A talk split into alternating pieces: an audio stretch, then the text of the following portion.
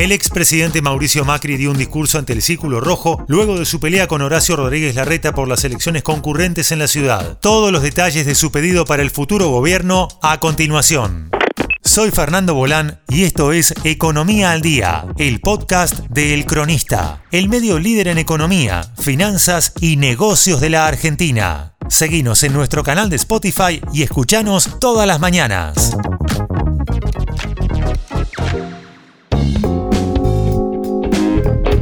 El expresidente Mauricio Macri reapareció en medio de la interna del PRO y sorprendió al señalar que en la segunda vuelta de estas elecciones estarán Juntos por el Cambio y Javier Milei. ¿Sabes lo que habría que hacer también? Que dejen de robar.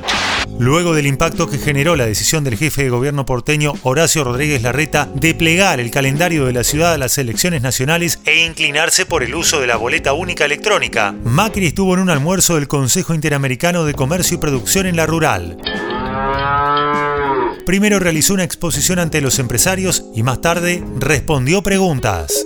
Vamos a ir a una segunda vuelta con, con esta nueva expresión más liberal, más rupturista, diría yo, eh, y más de enojo. Va a ser un desafío para el, que, nuestro, el candidato nuestro que gane la interna, para realmente demostrar a la gente que nosotros esa experiencia adicional, ese equipo de gente que podemos reclutar, nuestro candidato tendrá que demostrar que más allá de las intenciones eh, rupturistas y de cambio que tiene Javier Milei, nosotros tenemos las mismas pero con experiencia, y eso debería inclinar la balanza a favor nuestro.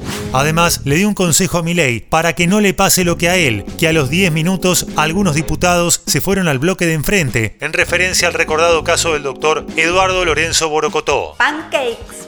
Al contestar una pregunta sobre la reta al decidir solo sobre las elecciones porteñas, dijo que construir políticamente no es fácil. La rivalidad, la vehemencia, los egos están. Pero se mostró confiado que la tensión interna no va a llegar a lugares dañinos para la coalición. Lo que cuestionó es que no haya trabajado en equipo con las otras candidatas, Patricia Bullrich y María Eugenia Vidal. En eso resaltó que se equivocó, en especial en no sentarse con ellas dos.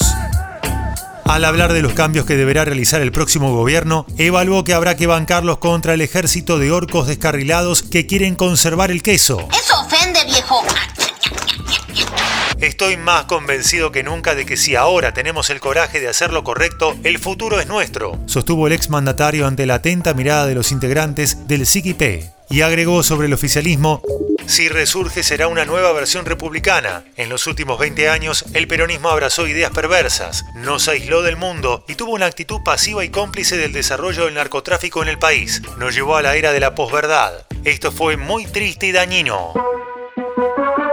Esto fue Economía al Día, el podcast de El Cronista.